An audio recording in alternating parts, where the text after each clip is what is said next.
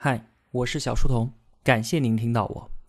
关于这几个月来的新冠肺炎疫情，我一直啊都没有在频道里面说什么，因为这件事情可以说是所有人都在高度的关注，人人都参与到了这一场疫情阻击战之中。我并不想在这段异常紧张的时期里面再给同学们平添一份焦虑。现在呀，国内的疫情得到了有效的控制，这当然是我们值得骄傲的事情。举全国之力抗击疫情，武汉封城更是人类历史上最大规模的隔离行动，全民禁足，至少阻止了数十万人的感染。强大的中国，伟大的中国人民，值得我们自豪。全国各地啊，也陆陆续续的复工了，我们的生活呢，逐渐的回归正轨。但是啊，新冠肺炎疫情却在国外大规模的爆发了。要知道，这次疫情它并非是哪个地区、哪个国家单独面临的问题，病魔剑指全人类。今天，全人类都是命运共同体，我们每个人都是地球村的村民，任何国家与个人都做不到独善其身。今天呢，为大家分享一篇文章，来自公众号“阿和有话说”，作者我是阿和，原标题叫做《万字长文告诉你为啥疫情全球爆发不可避免》。同学们可以点击公众号本期图文里面的连接，就可以直接转跳到作者公众号的原文。这篇文章啊，是作者一周之前推送的，我对其中的数据呢做了部分的更新。今天起来，习惯性的看了一下疫情数据，开心的是国内的情况一直都在好转，但是看到了国外的情况之后，我感觉到非常的不安，甚至是恐惧。目前。疫情已经蔓延到了六十多个国家，像是意大利、伊朗、西班牙、韩国这些地方，形势都非常的严峻。之前啊就很担心国外疫情的形势，因为如果病毒在国外肆虐，哪怕我们中国控制了下来，后面也很难独善其身。如果说之前只是担心的话，那么现在这个担心已经变成了事实。新冠肺炎已经全球大爆发了。这一场灾难对于人类，对于我们带来的影响，可能远超我们自己的想象。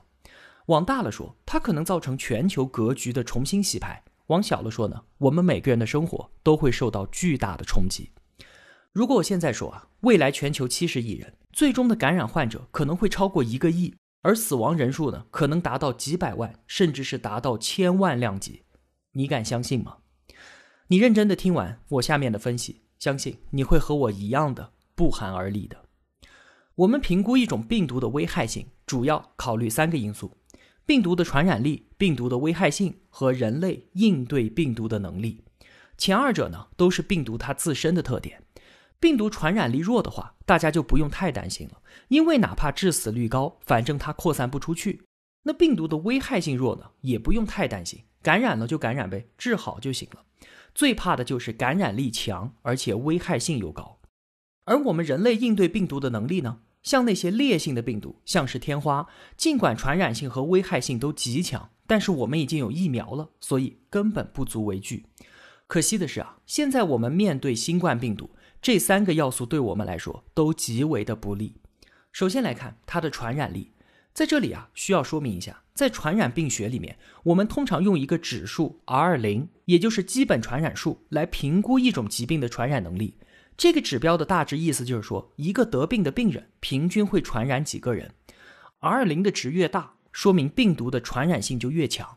这一次新冠病毒的 R 零值平均测算下来是三点七，只看数字可能没有什么感觉，我们对比一下才知道这个数值的恐怖之处。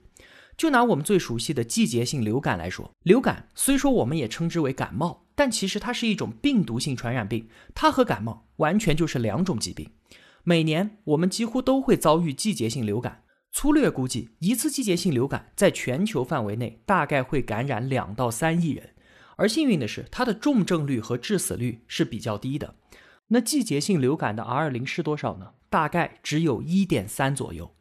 再看。一九一八年，西班牙大流感全球肆虐，在一年多时间里面，至少感染了十亿人，并且造成了五千万人到一亿人左右的死亡，其人口损失啊超过世界大战。那么这一次西班牙大流感的 R 零值是多少呢？也就才二到三左右。这次新冠肺炎是多少？刚才我们说的三点七。除了曾经令全人类都畏惧的麻疹和天花之外，传染力最强的疾病就是我们正在面临的新冠肺炎了。和它相比，什么非典、什么西班牙流感，全部都是弟弟。所以才说，如果不及时控制，新冠肺炎感染人数过亿，并不是不可能的。那我们再来看它对于人体的危害性。有段时间啊，网上声称说新冠肺炎不过是一次大号流感，国外也有不少类似的言论。不得不说啊，这种误导性的说法真的害死人。之所以会有这种论调，是因为很多人都看到，除了湖北武汉地区之外，新冠肺炎在其他地方的致死率其实并不高。武汉的死亡率是百分之四点九，除此之外，很多地区的致死率都不到百分之一。它的误导性就在于，并没有考虑到医疗资源对于致死率的影响。病毒首先是在武汉爆发的，而其他地方呢，大多数都是属于零散的输入性感染。武汉人口高达一千五百万，在全国支援之前，床位、口罩、药物和医护人员。这些资源都严重不足，所以呢，当时的致死率非常的高。而其他省市因为患者数目小，相关资源极其充沛，所以致死率才会降得那么低。中国是人口大国、制造大国、地理大国、经济大国，各方面物资充沛，并且可以采用多个地区支持一地的做法，这在世界范围内都是极其特殊的。根本就不能作为其他国家和地区的参照。哪怕这样，目前全国新冠肺炎的整体致死率都在百分之三左右。而作为对比呢，西班牙大流感的致死率是百分之二点五。所以从致死率来说，这次新冠病毒和西班牙大流感是同一个数量级的。而从传播力来看，这次的病毒传播力远超过那一次的大流感。要知道，当年那次大流感造成了全球超过五千万人死亡啊。我们实在找不到任何理由去乐观。很多人都会说啊，当年西班牙大流感之所以那么恐怖，那是因为在一百多年前的事情啊。当时我们人类还很落后。今天呢，科技取得了那么大的进步，难道还拿一个新冠肺炎没有办法吗？这就不得不说到刚才提到的第三个要素，就是我们人类应对病毒的能力。真相说出来啊，可能令人难以相信。就是到目前为止，我们其实对于病毒性传染病也没有太多的办法。目前有效的方法也就两种，一种是隔离，另一种是疫苗。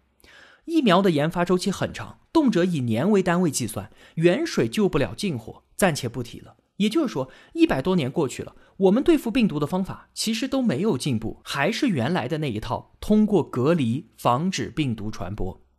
我们看到那么多治愈的案例，大多数情况下都是医院给予了病人良好的观察和护理条件，然后让病人的身体达到最佳状态，依靠自身的免疫力，最终战胜了病魔。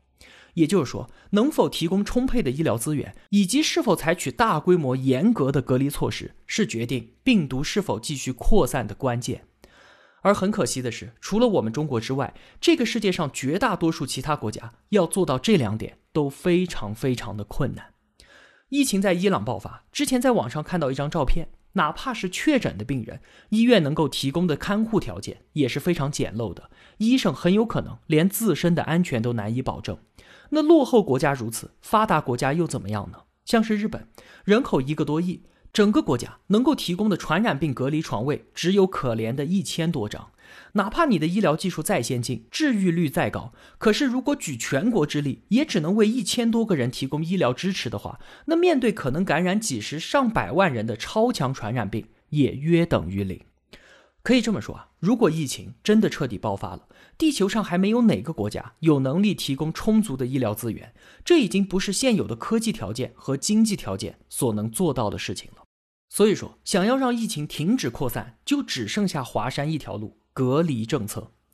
而其实呢，现在很多国家已经错过了采取严厉隔离措施的最佳时期了。其中的原因当然非常复杂，但有两点是至关重要的：一个就是他们长期以来对于中国的歧视和看低；另外一个就是我们的抗疫取得的成就误导了他们。因为外国媒体的长期误导，其实很多外国人对于我们中国的认知是存在着巨大的偏差的。在他们眼里面，我们依然是那个贫穷、落后、肮脏、混乱的国家。对于中国的体制歧视从来就没有消失过。疫情在中国爆发之后，中国政府迅速采取了各种有力措施，控制住了疫情。这其实是举全国之力，付出了巨大代价，为全世界争取到了宝贵的三个星期的时间。可惜的是呢，很多外国人不但没有感激中国，反而是在嘲讽我们。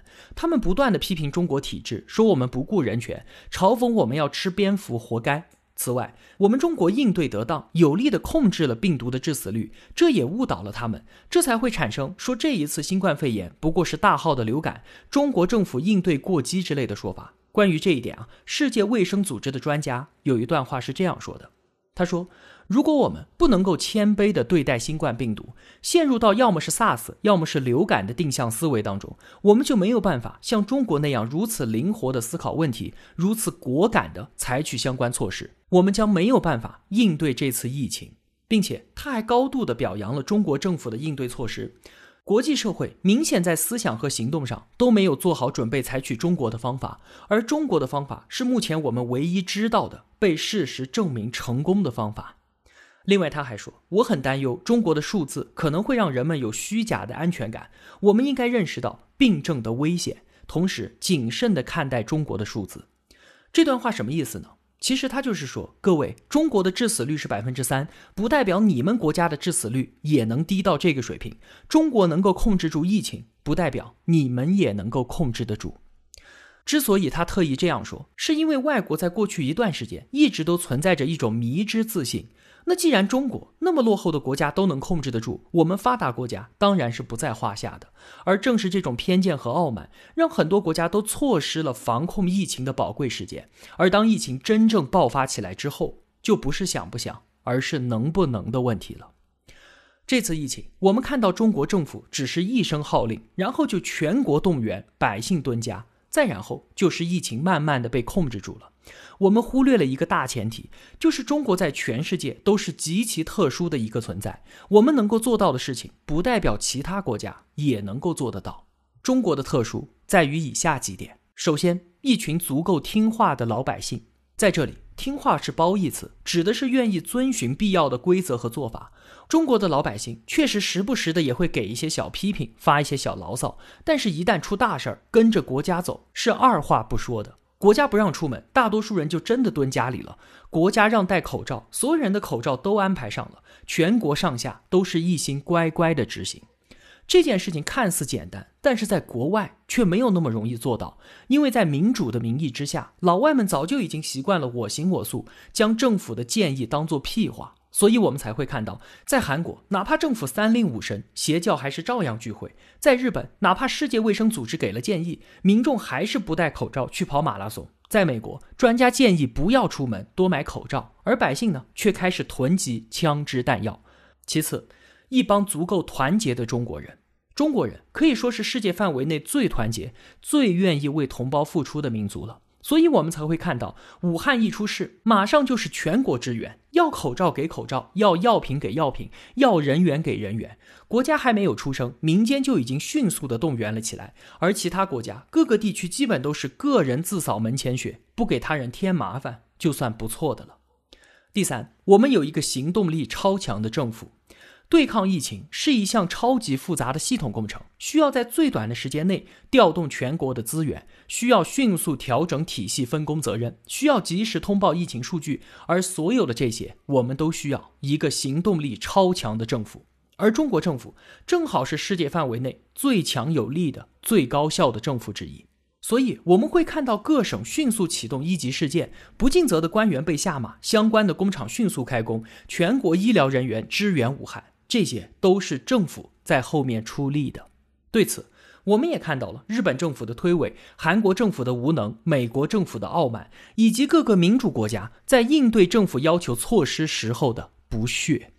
比方说，前段时间安倍晋三要求全国各地的公立小学停课，但是各个地区竟然纷纷表示继续开课。你能够想象吗？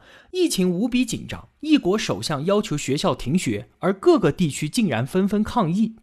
在这种情况下，哪怕国家政府已经意识到了疫情的严重性，想要采取得力的措施，又怎么能够真正的执行下去呢？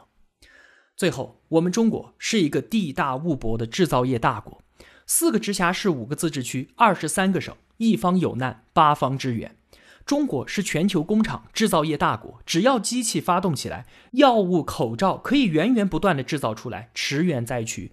比方说口罩，粗略估计啊，全世界口罩的产能至少有百分之三十都在我们中国。可即便有这样的底蕴，有段时间我们都买不到口罩。那么疫情如果在其他国家爆发，他们会面临的情况就可想而知了。所以对于其他国家来说，应对疫情最好的时期就是刚刚爆发、数量还不多的时候，马上采取果断的措施。可惜，因为傲慢和偏见，在那段时期，他们偏偏无动于衷。每天的数据都在激增，想想后面可能发生的事情，确实令人不寒而栗。对此啊，我们当然不应该幸灾乐祸。全人类都是命运共同体，疫情就像是一枚巨大的石子被投到了池塘当中，激起的涟漪会影响到整个池塘。我们每个人都深陷其中，难以置身事外。按照传染病学的模型估计，这次全球爆发如果控制不住，甚至到最后会超过一亿人被感染，数百万甚至超过千万人死亡。这意味着什么？如果它爆发在贫穷落后、生产力薄弱的国家，病毒的致死率会非常非常的高，因为他们根本就没有办法提供哪怕是基础的医疗条件。无数的人都会因此死去。当自身的生命安全都没有办法得到保障的时候，民众会是什么反应呢？可以想象，这些国家将民不聊生，政局动荡，甚至是政权都被颠覆，战乱四起，面临绝望的一部分人变成匪徒或是极端分子，整个国家都将陷入混乱之中。那如果疫情爆发在发达国家呢？大部分国家的能力也不足以应对那么多的患者。很多企业将会倒闭，无数的百姓会因此失业。大部分发达国家的储蓄率都是非常低的，老百姓根本没有多余的钱，他们又喜欢超前消费，带来的后果将是无力偿还贷款，而飙升的断贷会冲击金融体系，由此带来全球性的金融危机。我们已经处在一个全球化分工的时代了，任何国家的产业链要么是其他国家的上游，要么就是下游，属于唇亡齿寒的关系。因此，这些国家的动荡势必波及到所有关联的国家，直到将所有的国家都拖下水。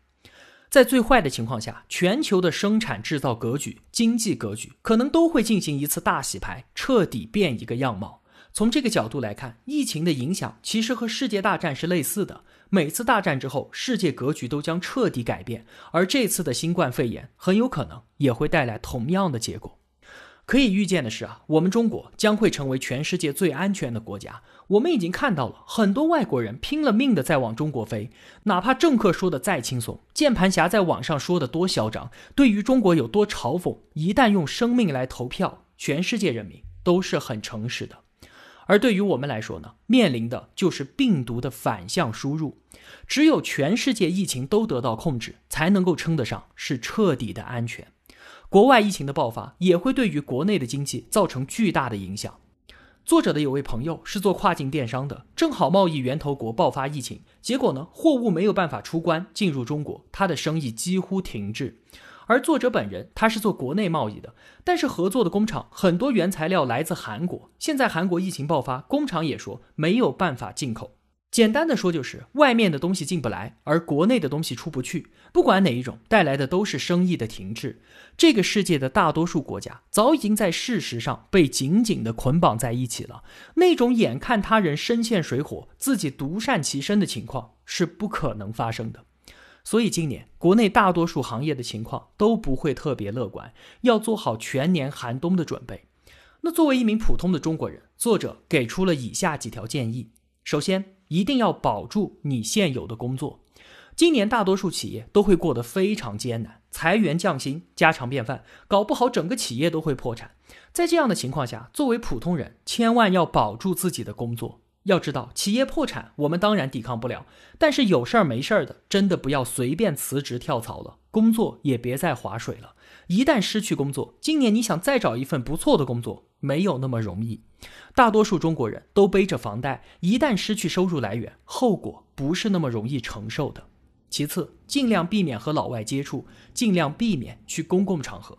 尽管啊，现在剩下的感染案例主要是以国外的反向输入为主，在这种情况下，作者还是建议未来三到六个月，我们尽量应该避免和老外接触，特别是那些刚刚从国外回来的，那既然我们已经忍了那么久了，不妨再忍忍，除非特殊情况，尽量不要去公共场合。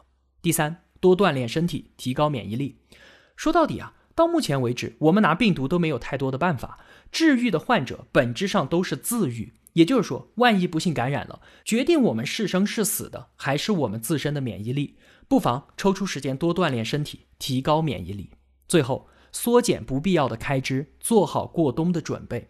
现在啊，国内的消费主义盛行，大家已经习惯了没事儿就买买买，提前消费已经成为了常态。但是提前消费有个前提，就是我们有稳定的、可预期的收入。疫情对于经济的冲击到底会有多大？现在谁都说不清楚，是不是哪天会突然失业，我们也不可预料。那既然如此，我们唯一能做的就是缩减一切不必要的开支，提前为过冬做好准备。这样的准备需要持续多长时间呢？这就要看疫情什么时候能够彻底的过去了。那么疫情到底什么时候才会过去呢？目前来看啊，疫情告别我们的方式可能有以下几种：首先，气候影响。病毒喜寒怕热，当年啊，我们国内的 SARS 也是天气变热之后慢慢消失的，所以这一次新冠肺炎也很有可能类似。